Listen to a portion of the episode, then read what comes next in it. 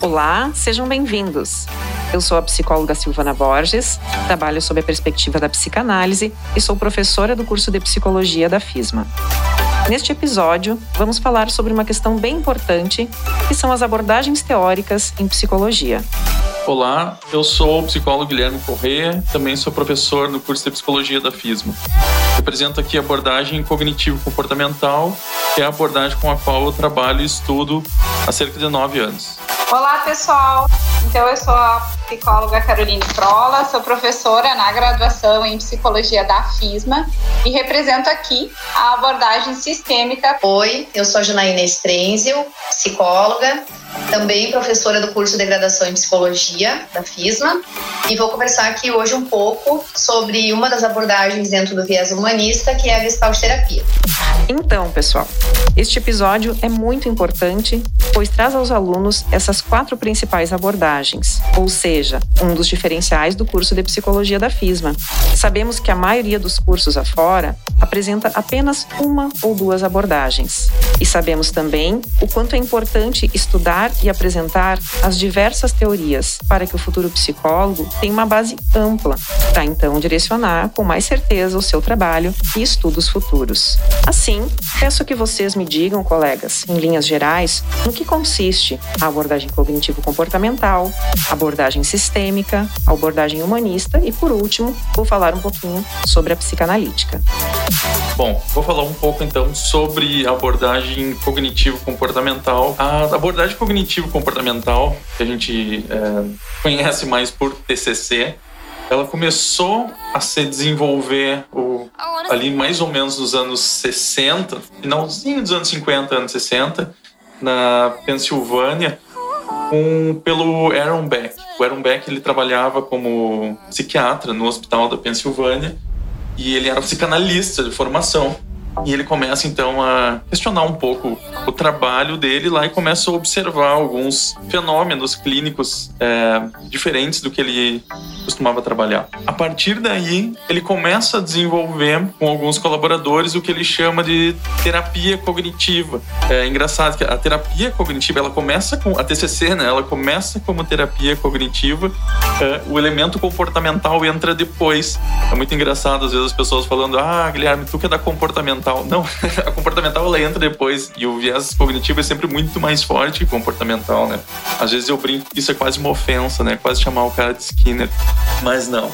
Enfim, o Beck ele começa a trabalhar, desenvolver fortemente a terapia cognitiva naquele momento e por volta dos anos 70, na realidade em 1977, ele e alguns colaboradores eles desenvolvem pesquisas, na realidade uma pesquisa muito importante, foi um ensaio clínico randomizado para mostrar os efeitos da, da psicoterapia com abordagem cognitiva, né? Ela é uma abordagem que a gente chama de abordagem baseada em evidências, exatamente porque as sessões e as técnicas são muito bem estruturadas, tem uma noção bastante forte do que se esperar como resultado da aplicação técnica, digamos assim, né?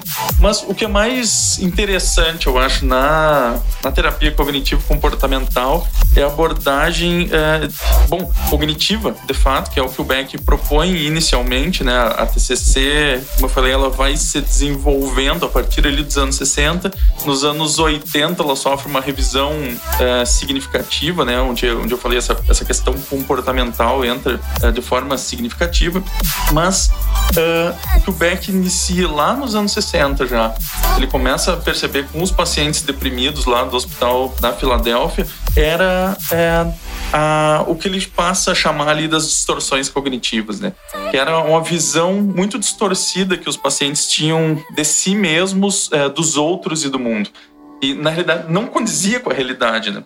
E quando ele começa a questionar os pacientes sobre isso, sobre, sobre a, a forma como eles interpretavam a realidade, ele começa a fazer o que ele chamava de checagem da realidade, o que ele percebe que os pacientes começam a ter um ganho terapêutico é, muito maior do que eles vinham tendo até então, né, com a abordagem que ele estava trabalhando.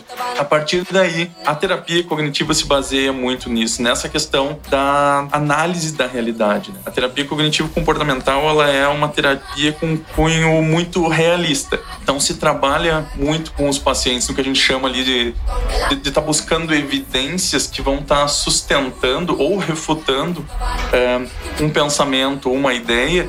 Isso ajuda muito as pessoas a estar tá organizando, a não interpretarem é, questões problemáticas como de forma generalista.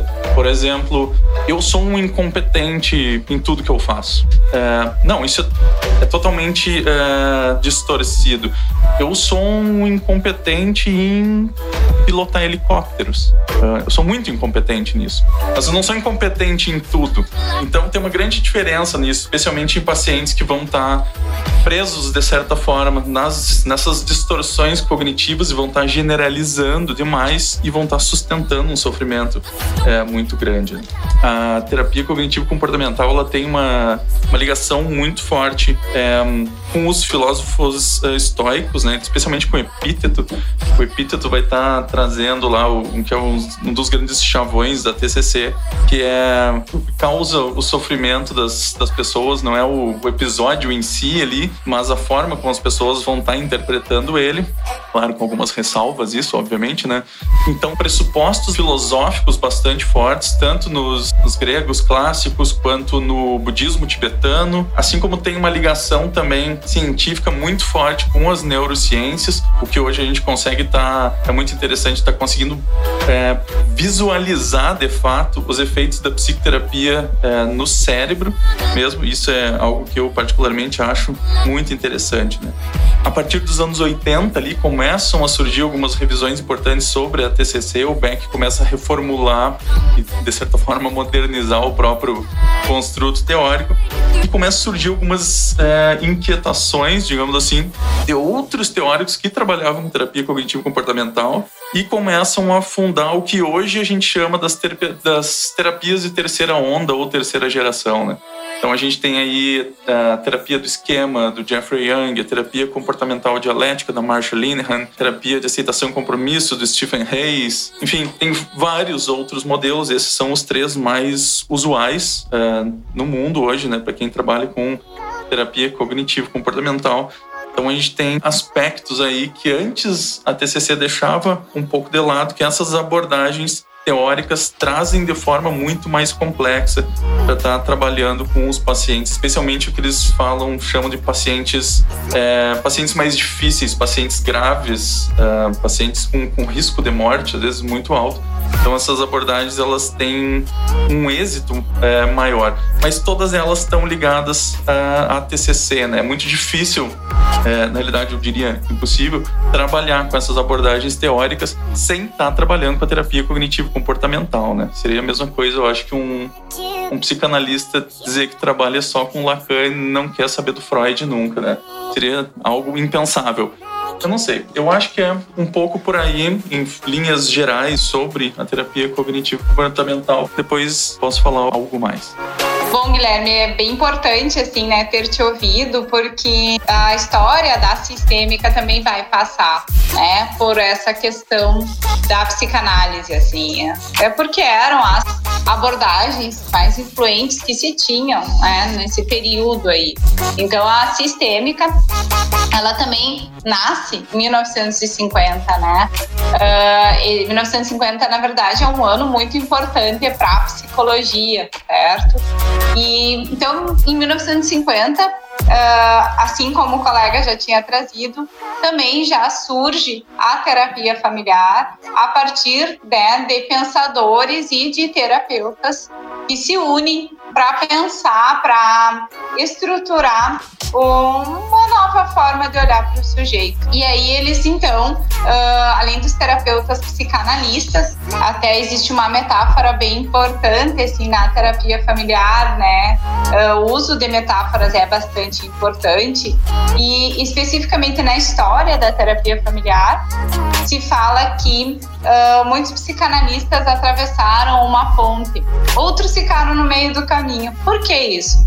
Os psicanalistas, eles estavam lá imbuídos nesse fazer psicanalítico e se unem junto com outros pensadores para pensar o sujeito. E aí o que que acontece? Alguns desse grupo atravessam a ponte, eles abandonam a psicanálise e então uh, se tornam apenas terapeutas sistêmicos, terapeutas familiares sistêmicos. Outros mantêm na psicanálise e ainda fazem a terapia familiar. Então a história da terapia familiar também é de muita contribuição da psicanálise, ao passo que a teoria do apego do Bowlby é um dos pilares da terapia familiar.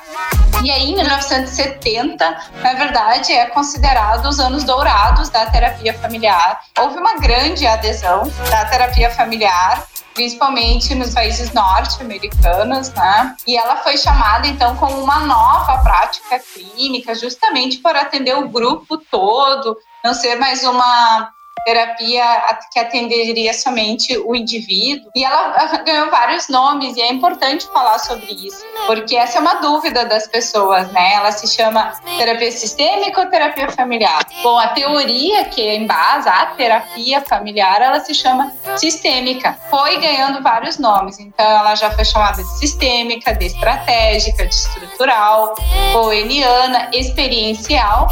Por quê? Porque cada um desses nomes tem tem a ver com o terapeuta mais significante dessa escola, a gente chama. Então, eles até falam sobre isso, né? O Salvador Minuchin, mais uma vez menciono ele, que acompanhou toda essa trajetória até muito recentemente, até 2018. Ele acompanhou todo o desenvolvimento da terapia familiar. Ele fala que era extremamente importante naquele período demarcar esse espaço, né? Então, o Bowen, que fez grandes contribuições no viés da transgeracionalidade, demarcou essa escola dele como boweniana. Na atualidade, num período mais contemporâneo, não existe mais esses nomes, nem essas escolas.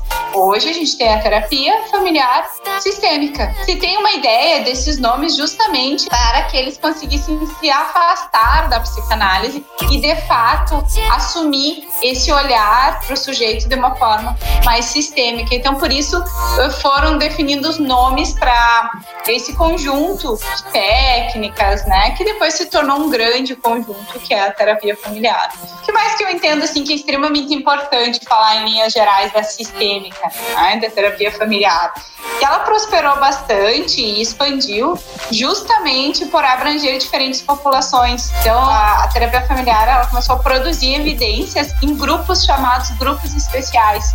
Então, esses grupos especiais eram pacientes, né, com drogadição, famílias de pacientes psiquiátricos hospitalizados, o próprio paciente psiquiátrico, e aí faço uma ressalva para uma pesquisa frente a pacientes com esquizofrenia. Se vê, né, nessa grande pesquisa com familiares, a mudança de comportamento de pacientes crônicos onde não se esperava mais a mudança de comportamento. Então, nesse sentido, se valida todas as impressões desse grupo. Né? Então, a população dependente de ajuda da Previdência Social. Então, o tem um livro bem importante, né, trabalhando com famílias pobres, é, num contexto onde não, não se olhava muito para essas essas populações, né? Então a terapia familiar ela acaba se sobressaindo muito em 1970 por uh, incluir na análise do sujeito de uma forma muito uh, significativa o seu contexto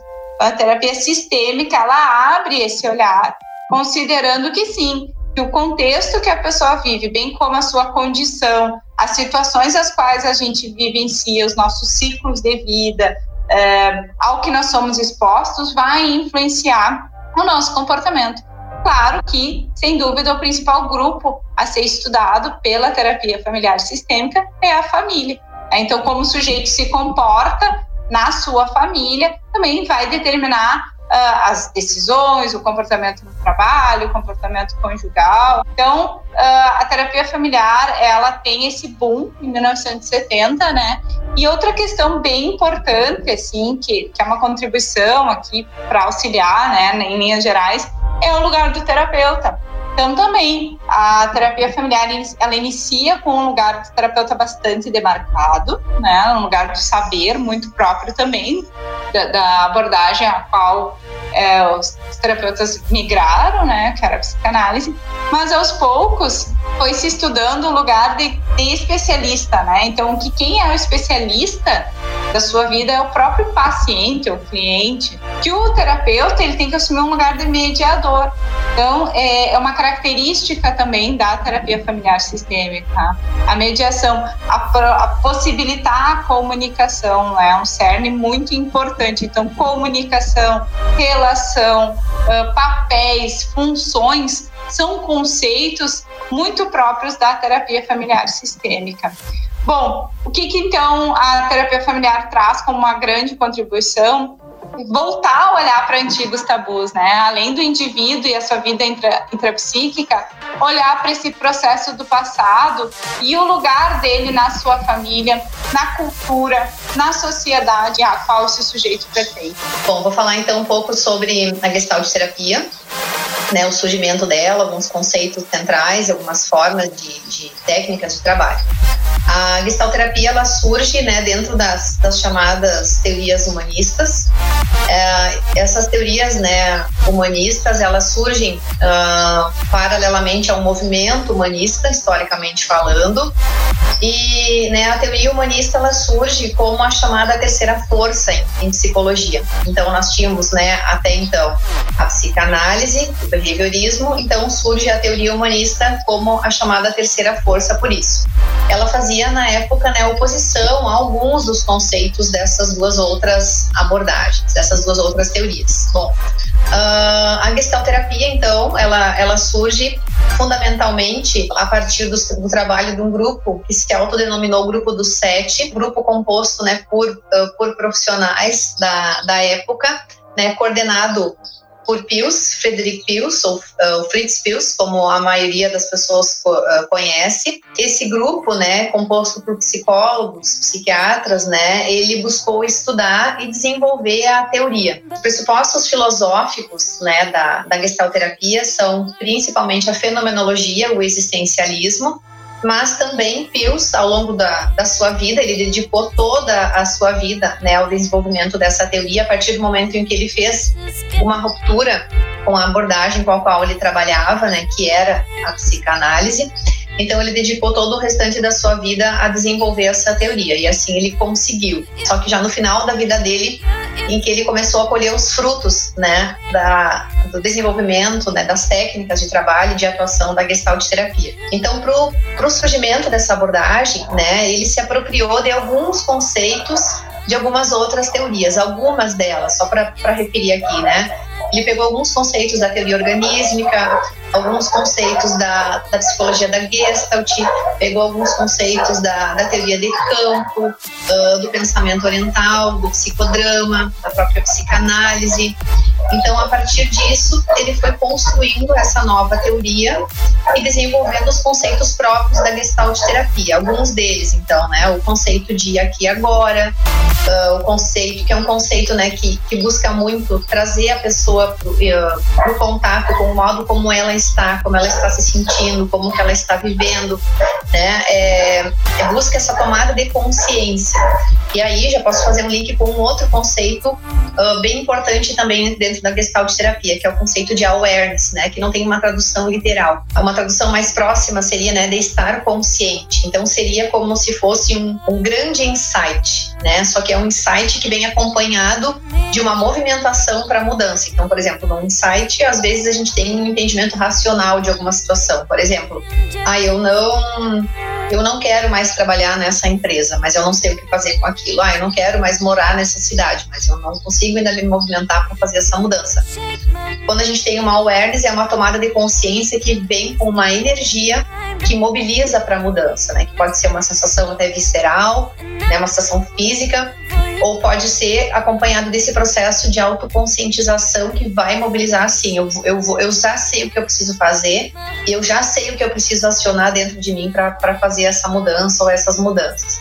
Então, eu falei de dois conceitos aqui agora, da awareness, o conceito de contato, ou do ciclo do contato, né, que é, um, é, uma curva de contato, assim, com a qual a gente trabalha, pode ser um círculo, assim, ou, né, uma, uma volta, assim, né, que é, que é uma curva, é um conceito bem importante, né, eh, teórico dentro da abordagem, onde a gente, entendendo esse conceito, a gente consegue entender os modos de funcionamento das pessoas, né, os processos de saúde e adoecimento, aonde que eu interrompo essa minha curva de contato, onde que eu tenho mais fluidez, aonde que eu interrompo mais, né, alguns dos outros conceitos, assim, né, da abordagem. Então, a gente trabalha dentro de, uma, de um viés descritivo e não interpretativo, né, um gestalterapeuta muito dificilmente vai fazer alguma interpretação. Então, a gente trabalha muito com a descrição.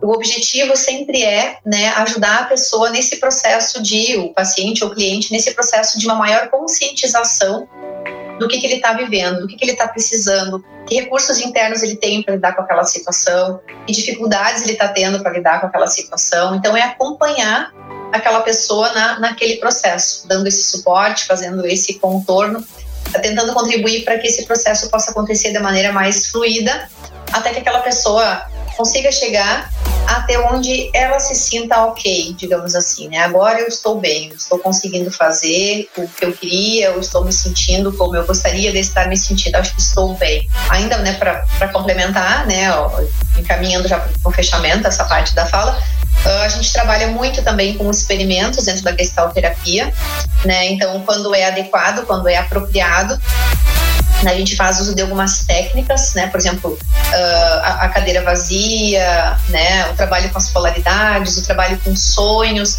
né? São, são técnicas bastante utilizadas quando cabe, né? Que elas sejam utilizadas dentro do próprio processo de, de psicoterapia. Acho que em linhas gerais, falando um pouco assim sobre a, o início da abordagem, assim, né? Um pouco da alguns conceitos que dão base para ela, né, algumas teorias prévias e alguns conceitos próprios já da, da abordagem. Acho que seria isso. Bem, então vou seguir aqui, colegas, falando agora um pouquinho sobre abordagem psicanalítica. A abordagem psicanalítica normalmente ela é a mais uh, conhecida, né, de, de, modo geral entre todos nós, e ela tem aí como o seu principal representante Sigmund Freud. E o Freud, então, é considerado o pai da psicanálise e ele nasceu em 1856, faleceu em 1939 e durante esses seus 83 anos de vida, né, ele teve então uma grande contribuição com estudos e foi então o chamado pai da psicanálise, o fundador da psicanálise, o principal representante da psicanálise dificilmente alguém ainda não tenha ouvido ou não ouvirá em algum momento a respeito do Freud, né? Inclusive, como diz a música do Zé Ramalho, Freud explica, né? Para ver então o quanto ele está presente na nossa vida, de modo geral, e muito popularizado. É claro que depois do Freud, então nós temos outros nomes bastante importantes, dentre eles Lacan, Winnicott, Melanie Klein, a própria Anna Freud, filha do Freud, né? Então, só para vocês terem um, uma ideia assim dos principais nomes, os principais representantes aí da psicanálise. Uh, a psicanálise, ela ganha aí né, o mundo e uma grande popularidade e principalmente isso vai acontecer, né, num primeiro momento, então, a partir dos estudos do Freud, que bom, vão se propagando. E uh, aqui no Brasil a gente tem uma das grandes influências vindas aí da Argentina, né, com pessoas que iam à Europa, estudavam e acabavam, então, pela proximidade aqui, principalmente com o Rio Grande do Sul, com o Brasil, também influenciando os profissionais que aqui estavam, né? Por isso, então, a psicanálise ela é tão presente nas nossas formações. Acho que é importante de ser dito isso. E falo até mesmo uh, desta presença nas nossas formações, porque a maioria dos cursos são formados, né? A base, né, dos cursos é a psicanálise psicanálise. São formados os psicólogos principalmente a partir dessa abordagem, sendo que, bom, entendo que um dos principais diferenciais, aí como falei antes, aqui do nosso curso de psicologia da FISMA, é justamente as diferentes abordagens, porque, bom, nós entendemos que as abordagens, elas são teorias que vão embasar, claro, a nossa prática, a nossa técnica nos diferentes contextos de atuação e são, acima de tudo, formas com que nós vamos compreender a realidade, olhar para o ser humano né, e entendendo os, os processos que ali ocorrem. Bem, mas voltando para a psicanálise mais especificamente, quais assim os principais pressupostos dessa abordagem teórica? A psicanálise, ela compreende então a existência de uma chamada instância psíquica que é o inconsciente. E o inconsciente então seria, digamos, o grande responsável, né, pela pelos nossos processos psicológicos, pelo nosso psiquismo. Então, isso acabaria né, influenciando muito dos nossos comportamentos e automaticamente as nossas relações. Quando, uh, então, o Freud ele passa, ele era um médico, é importante se dizer que ele era um médico, neurologista, mas ele começa a perceber esses processos que, bom, não tinha uma explicação propriamente orgânica. E é aí então que ele começa a estudar, a entender uh, a existência né, desse funcionamento psíquico e dos processos inconscientes influenciando nas nossas vidas, nos nossos comportamentos. E a partir do momento então que ele começa a trabalhar nessa perspectiva psicanalítica com seus pacientes, nesse primeiro momento, especialmente com suas pacientes histéricas, que era é um quadro muito comum na sua época, ele começa então a trabalhar num primeiro momento com a, a hipnose, depois ele acaba uh, abandonando a hipnose e vai propriamente trabalhar com o chamado método da associação livre, que é o método utilizado até hoje então pela psicanálise. Esse método ele é utilizado então durante uh, as sessões, a análise com o paciente, onde o paciente ele vai trazer livremente os seus conteúdos, os seus conflitos, e a partir disso, o analista, no caso o psicanalista, o psicólogo que se identifica e segue esta abordagem, ele vai estar trabalhando com a interpretação dessas associações e tentando ali produzir então insights, entendimentos e tomada de consciência desses processos inconscientes que vêm à tona na fala desse paciente, sendo que, bom, né, uh, muitas vezes nós ao falarmos vamos então nos dando conta daquilo que nós uh, produzimos nas nossas relações, daquilo que num dado momento quando nós estamos ali agindo, nós estamos fazendo algo, nós não percebemos. E nessa, então, falar, nesse falar livremente, né, nesse momento da terapia, da análise, esses processos então são vêm à tona e são encaminhados também com o auxílio do analista.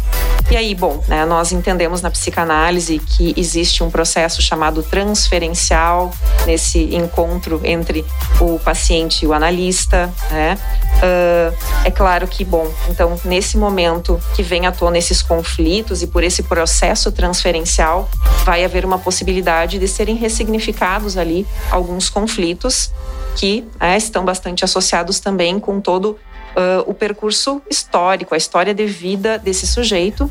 E é claro, a psicanálise também tem um entendimento dessa associação muito forte desses conflitos com períodos anteriores da vida, relacionados inclusive ao, próximo, ao próprio processo de desenvolvimento infantil.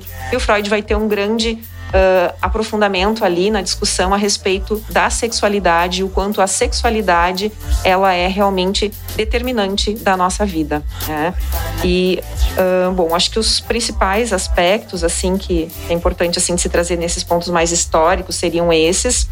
E eu queria dizer ainda que uh, normalmente se tem muito a visão né, da psicanálise ou do psicanalista dentro daquele, digamos assim, modelo muito mais fechado, ortodoxo, clássico, né? que seria uh, o paciente fala e o analista escuta e praticamente não devolve, não comenta, não interpreta, não tem uma interação. Bom, se esse já foi um modelo num primeiro momento, dentro dessa psicanálise mais clássica, ortodoxa, ortodoxa a gente entende que hoje não é mais dessa forma né, que a gente vai trabalhar, a gente vai ter sim uma postura interpretativa, uma postura ativa junto com o paciente, entendendo, ajudando ele a entender esses processos inconscientes para que ele consiga então ressignificar os seus conflitos, ressignificar ali as suas questões. Então acho que isso é importante de ser dito também. Mas em termos gerais, seria isso. A psicanálise ela continua bastante forte, muito presente através aí de diferentes autores, estudiosos que vão desdobrando os entendimentos, né, desta teoria desde Freud, passando né, por outros nomes, como eu citei antes, até o momento atual, mas ela continua uma abordagem, uh, diria, predominante de certo modo, nos nossos cursos de formação e também acho que na busca ainda das pessoas, né, pela, uh, pela terapia, tendo essa base, a base psicanalítica. Bem, uh, seguindo, eu gostaria de perguntar agora aos nossos colegas o seguinte, já que nós já ouvimos um pouquinho sobre cada abordagem, uh, a primeira pergunta seria: como que vocês percebem ou perceberam, né, que estavam se apropriando de determinada abordagem e que ela guiaria a atuação profissional de vocês? Eu sempre, acho que a, onde eu fiz a minha graduação de psicologia é, era uma instituição muito marcada pelo por um viés psicanalítico, né, um cunho mais forte em Santa Maria é, de todas as instituições e esse sempre foi um, um referencial teórico para mim nunca nunca me serviu muito. Então, sempre a minha formação, eu, eu brinco que ela sempre foi um pouco marginal em relação à psicanálise. Eu fui sempre buscando outras alternativas. Por um bom tempo eu estudei psicologia analítica do Jung, achando, na verdade, ela é muito divertida, né? É, mas quando eu fui pensar, depois de um tempo já, né, como logo no início da minha prática profissional, em termos mais pragmáticos, é, ela pouco me serviu também. É, e a partir disso, enquanto é, alguém que tem esse, essa, essa característica, né, eu acho que eu sou um tanto pragmático, eu comecei a me aproximar um pouco da TCC. A TCC ela tem esse caráter é, mais pragmático, mais prático mesmo, mais diretivo de estar trabalhando é, com, com os pacientes, sem também a questão interpretativa, enfim. É, mas para mim, acho que o, o, grande ponto assim, de, de virada mesmo, embora eu já estivesse começando a estudar uh, a TCC, foi fazer terapia com um profissional da TCC. Uh, e eu já tendo experimentado uh, os processos de psicoterapia com outras abordagens, ali eu me encantei absolutamente. Os resultados foram impressionantes para mim. O entendimento uh, meu sobre mim mesmo, sobre todos os processos que estão envolvidos ali foram incríveis. Assim, acho que ali foi o grande ponto de, de virada para eu definir, ok, realmente eu gostei desse negócio, TCC, e aí essa é, é por aí que eu eu, vou indo, né? Então acho que pra mim, acho que a minha experiência foi mais ou menos por aí. Bom, Guilherme, também, né? Não diferente de ti, a, a, época em que eu fiz a minha graduação, a época, né? Mas enfim, assim, já faz um tempo, uh, tínhamos poucas abordagens, assim, né? À disposição, assim. E com certeza a psicanálise foi a abordagem que mais fortemente me foi apresentada pouco diferente de ti, naquele período me serviu bastante, assim, é, principalmente porque eu tinha um interesse, uma inclinação à clínica infantil. E foi um, um onde eu me dediquei por muito tempo. É importante falar sobre isso, porque na minha apresentação ali eu falei que eu me dedico ao estudo da teoria sistêmica em torno de seis anos. Né? No entanto, eu já estou formada há quase 15 anos, a gente até já se perde nesses cálculos. O que, que aconteceu anterior, então, a esses seis anos? O que aconteceu foi que eu me identifiquei com a psicanálise. Na época em que eu fiz a minha graduação, não, tinha, não fui apresentada a sistêmica, eu a conheci posteriormente. Então, como foi esse período, assim? Por bastante tempo, a psicanálise, uh, principalmente uh, Winnicott, Bowlby, né? Os próprios pressupostos clínicos da psicanálise me auxiliaram a atuar na clínica infantil, a produzir conteúdo também. No entanto, a minha prática me fez repensar um pouco esse olhar quando eu fui trabalhar em projetos sociais. Né? E com crianças também, mas num contexto mais desafiador, no sentido de a, a clínica não se apresentar tão estruturada assim. Né? E lá realmente foi quando eu pensei, não, vou buscar outras, né, outras coisas para minha formação. E aí comecei a fazer alguns cursos e conheci então a primeira teoria que eu conheci foi a teoria do Bronfenbrenner, teoria ecológica, e a partir de então comecei a estudar a teoria sistêmica com cursos, uh, estudos individuais, e aí fui fazer o mestrado nesta área. Então é importante, né, a gente falar assim de que essa trajetória ela não é instante.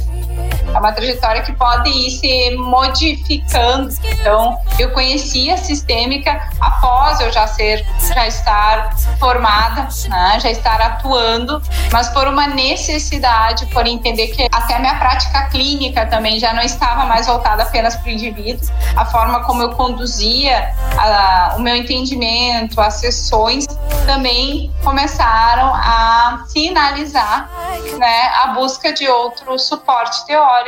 E assim, então, eu venho me dedicando a esse estudo em torno de seis anos. Bom, muito bom ouvir vocês, né, ouvir um pouco a experiência de vocês, como que as abordagens, né, com as quais vocês trabalham, né, foi entrando na, na vida de vocês. E vou falar um pouco como que a gestalterapia então entrou, né, na minha vida acadêmica, na minha vida profissional. Para mim aconteceu assim, durante a graduação eu tive, eu tive a oportunidade de, de fazer graduação num, num curso, né, que oferecia todas as opções, né, com disciplinas e estágios, com todas as abordagens teóricas. E para mim aconteceu assim, quando eu conhecia, fiz as disciplinas, né, dentro da, da Gestalt terapia, eu me identifiquei muito com a visão de ser humano da abordagem, né, uh, decidi logo fazer o estágio, tentar fazer, né, o processo seletivo, que era bem concorrido, assim, né, na época, para conseguir fazer o estágio com o supervisor que eu queria dentro da Gestalt terapia, consegui fazer. E aí, logo eu fui fazendo os cursos introdutórios da Gestalt terapia que tinham na época, né, depois do mestrado, eu logo fui fazer, buscar fazer o curso de formação, né, para me tornar gestalterapeuta, para me, me aperfeiçoar dentro da abordagem. Mas para mim, uh, também como né, o colega colocou, já durante a graduação, poder ter tido a oportunidade de fazer a minha terapia pessoal com um profissional gestalterapeuta, né? Isso, então, eu tive a oportunidade de ter a teoria, conhecer a técnica e, me, e vivenciar o meu próprio processo terapêutico dentro da, da gestalt terapia. Então, eu sempre trabalhei dentro dessa abordagem, né, com, depois de formada, com, com consultório também. Sempre me identifiquei e gosto muito, sou muito feliz, assim, trabalhar nessa área. E eu acredito muito no modo como, como a gente entende o ser humano, os processos de saúde, adoecimento, enfim. Que bom poder escutar vocês e fiquei aqui uh, pensando que bom cada um tem o seu percurso e também ao ouvir vocês, assim, ficou muito assim transparente para mim a, na fala do Guilherme, da Caroline, o quanto esses caminhos nós vamos construindo, né? Porque nada impede que num primeiro momento a gente até se identifique, siga uma abordagem, mas depois no percurso acabe indo, né, para uma outra abordagem, porque nós também vamos nos conhecendo enquanto profissionais, enquanto seres humanos, e essa mudança ela também é natural, também de acordo com os nossos objetivos devidos, nossos momentos e aquilo que nós estamos estudando, enfim, né? Uh, com relação ao meu percurso, mais propriamente, e essa questão né, de quando que eu optei pela psicanálise, eu acho que a minha graduação, como, assim como o Guilherme, que foi predominantemente psicanalítica, da professora Caroline também, Uh, logo em seguida, assim, das primeiras disciplinas, eu já me identifiquei com a psicanálise. E no curso também, né, tinha, mas de uma forma mais reduzida, mais frágil, a, as disciplinas de TCC. Porém, uh, eu já havia feito disciplinas de psicanálise, já que o curso era predominantemente psicanalítico.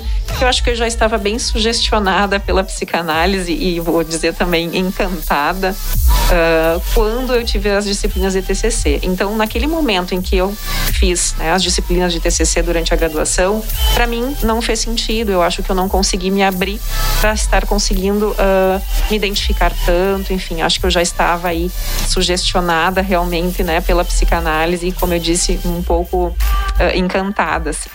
E, bom, eu sempre me questiono, né? Bom, mas será que é isso mesmo? Será que uh, agora não é o momento de ir para uma outra abordagem? E aí, quando eu me pego fazendo leituras, né, indo estudar outras abordagens, por mais que eu tenha um respeito e eu consiga, né, entender a importância de cada uma das abordagens, e percebo isso também muito claramente no nosso diálogo, enquanto corpo docente aqui na FISMA, que a gente tem esses diálogos entre nós e nós nos respeitamos nas nossas diferentes compreensões e abordagens, né? Mas mesmo conhecendo, lendo, eu continuava me uh, identificando e continuava fazendo sentido para minha psicanálise né? E isso aconteceu, como eu disse, já na graduação, nas disciplinas, e eu nunca consegui pensar na minha prática sendo guiada por uma outra abordagem especificamente. Mas isso acho que é bem uma questão, como eu disse, né, da gente conseguir se identificar, olhar para os fenômenos. E assim, bom, hoje eu não atuo na clínica, né, mas acho que o que eu posso também dizer que é fundamental é que esse olhar, essa bagagem né, da abordagem teórica, que vai também representar como que vai se dar a nossa prática e a nossa técnica, ela não é aplicada só na clínica, porque nós vamos para diferentes contextos e vamos levar esse olhar, essa forma de ver o mundo e o ser humano, vai conosco. Né? Então hoje eu atuo né, muito mais uh, aí no âmbito da educação, entendendo os processos educativos, formativos, sempre levando essa compreensão da psicanálise para poder olhar para os fenômenos, né? Entendendo que, bom, né, esses processos inconscientes estão se processando em todos os lugares, inclusive nas instituições, permeando o tempo todo as nossas relações, e nós né, vamos estar ali enquanto profissionais da psicologia e seguindo uma abordagem, por exemplo, como a psicanálise, ajudando a entender esses não ditos, isso que está ali de alguma forma latente para que venha à tona, se torne consciente e possa, de alguma forma, então, ser ressignificado ali também, nesse espaço, digamos, institucional, enfim. Então, eu vejo que, né, para mim, é, isso aconteceu já durante a graduação, até hoje perdura. E, como eu disse, acima de tudo, para mim, a psicanálise é uma forma de olhar o mundo e percebo muito a psicanálise em mim, até num sentido hoje muito aliado mais à psicologia social, a uma crítica à sociedade. Então, acho acho que isso tudo faz parte aí também, né, da minha trajetória. Bem, então vamos para uma próxima pergunta, colegas. Ao escolher uma abordagem para orientar a nossa prática profissional, uma das né, grandes perguntas, um dos questionamentos dos acadêmicos, será que eu posso utilizar técnicas de outras abordagens, sendo bom, já tenho a minha abordagem, a psicanálise, eu posso me utilizar de técnicas de outras abordagens? Ser um psicoterapeuta eclético, como dizem uns, eu diria que dessa forma não, né? Aí geralmente quem fala isso é, não tem a menor ideia do que está fazendo, né? No, no fazer profissional ali. Eu diria, agora falando sério, que é, com as devidas reservas, técnicas são técnicas, né? Até porque a gente vê pontos aí de, de convergência entre as teorias, por mais que elas pareçam bastante distintas, mas não são tanto assim, porque se a gente for ver aqui, é, pelo menos é, eu sei que da a terapia cognitivo comportamental e a sistêmica elas vão beber tanto é, na psicanálise quanto na Gestalt. E elas surgem daí, assim. Então, acho que tem muito, muito em comum aí, né? Então, claro que o entendimento dinâmico do funcionamento da pessoa ali, né? Isso e do funcionamento da mente ou psique, de, de acordo com a, com a teoria, é claro, aí vai de acordo com, com o construto teórico, né? Mas a técnica, é, claro que algumas técnicas são muito próprias, né? Uma coisa é o a atenção flutuante da psicanálise, outra coisa é, é o questionamento socrático da TCC. Um, diverge, não, não chegou a divergir, eu acho, tanto, mas são distintas. Mas eu diria que tem muitas, algumas pelo menos, técnicas que são plenamente plausíveis de estar utilizando aí pelos pontos, eu acho que em comum entre os processos de psicoterapia, né? O próprio a própria terapia do esquema, como eu mencionei antes, ela é o que a gente chama de modelo integrativo, né? Ela, ela surge da TCC, mas ela vai estar é, trazendo aí elementos é, da psicanálise, da Gestalt, é, da teoria do apego do Bowlby, Uh, para formar um outro construto teórico, né? E no meio disso tem as técnicas uh, também aí que vão ser desenvolvidas em função disso. Então eu diria que sim para essa resposta, para essa pergunta, né? Acho que é plenamente é, possível estar tá utilizando técnicas de outras abordagens. Bom, Guilherme, né, e colegas, uh, com certeza, assim, essa é uma pergunta bastante comum, principalmente no início do curso, assim. É, eu tive a oportunidade de já estar com os alunos no início do curso, agora mais recentemente as minhas disciplinas estão do sexto para frente, né, sexto e oitavo, e aí essa pergunta tende a sumir. Então, o que, que a gente observa, assim, essa curiosidade é muito bem colocada ali pelo Guilherme como terapeuta eclético, né? Uh, essa visão do sujeito tem que estar muito clara, assim, da onde a gente parte para entender esse sujeito. Né? Com relação à técnica, eu costumo falar, é algo que realmente, assim, eu aprendi na minha prática clínica, nos meus estudos, escutando muito as pessoas também da nossa área, de que técnicas são técnicas mesmo. É, a gente vai ler, elas vão estar ali e você pode executar. O que, que vai fazer diferente, então? A forma como tu compreende isso. Né? E o que, que te guia nesse sentido? O que te guia é a tua abordagem. Então, a forma como eu vou compreender aquela resposta daquele sujeito neste instrumento, nesta técnica, né? Isso sim vai ser diferente. Então eu concordo, né, com, com, toda essa explanação acerca da técnica. E aí eu fico pensando também nos instrumentos, assim. Existem uma série de técnicas e instrumentos da nossa prática clínica uh, que são cabíveis de serem uh, pensados, né? Mas se tem que ter uma indicação. Então a gente tem que saber por que, que a gente quer aplicar aquela técnica, por que, que vai me servir naquele momento, né? Por que, que seria importante eu usar isso para aquela família, para aquela pessoa? É, qual é o objetivo que eu estou tendo? Então, pode sim acontecer. O Guilherme mencionou também as abordagens integrativas na sistêmica a gente tem algo muito próximo da sistêmica e da TCC que se chama de uma abordagem integrativa, que é essa visão do sujeito sistêmica mas com o uso de algumas técnicas cognitivo-comportamentais. Então, para quem já passou pelos estágios lá na clínica, vai ver o uso de baralhos, baralho das emoções, baralhos para casais, né? Ah, alguns outros instrumentos ah, de acesso a alguns conteúdos que são advindos da terapia cognitivo-comportamental e hoje já existem especializações, né? Que trazem nesse sentido as abordagens integrativas. Que o colega mencionou ali também, né? A própria quarta onda da TCC, a gente também observa essa evolução uh, na sistêmica também. Ótimo, pessoal. Bem, nós falamos sobre as abordagens teóricas do nosso curso. Eu acho que é importante também destacar que o curso de graduação aqui de psicologia da FISMA tem diversas oportunidades para os acadêmicos estarem aí se inserindo em projetos, grupos de estudos que vão se aprofundar nas atividades, né, práticas e também teóricas das abordagens que nós comentamos. Então, a partir disso, eu acho que o destaque é que os psicólogos aqui da nossa região né, vão conseguir sim né, estar muito uh, inseridos na nossa realidade e conhecendo realmente aí essas diferentes abordagens, podendo escolher aquela que melhor se identificam durante o curso de graduação. Em breve, nós teremos um podcast falando sobre as ênfases do curso de psicologia também. E as ênfases também são diferenciais do curso de psicologia da FISMA, fazem com que o nosso curso seja um dos melhores do Rio Grande do Sul, obtendo conceito 5, que é a nota máxima junto ao Ministério da Educação. Eu quero então agradecer aqui a participação de todos os colegas e a oportunidade de mediar este bate-papo em mais um episódio do podcast FISMA. Passo a palavra então para os colegas fazerem as suas considerações finais e agradeço a participação de vocês. Gostaria de agradecer o convite, então, professora Silvana. Foi um prazer estar aqui, poder falar um pouquinho da abordagem teórica qual trabalho, estar com os colegas. Então, muito obrigado. Também quero agradecer a oportunidade, a oportunidade de estar com os meus colegas, dividindo mais essa construção juntos, assim. Né? Agradecer também à instituição pelo espaço. Muito obrigada.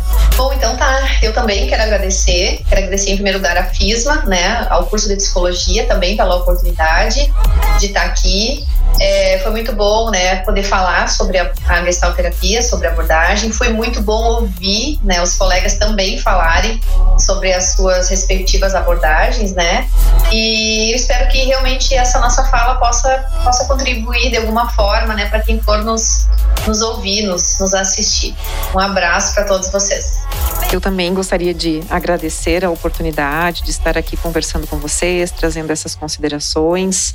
É muito bom poder dividir esse momento com os colegas e registro aqui a minha admiração por esses colegas e assim como os demais, né, do corpo docente aqui da FISMA, toda a equipe técnica da coordenação do curso. Então é um prazer estar aqui com vocês e agradeço então a FISMA né, por esse espaço. Muito obrigada.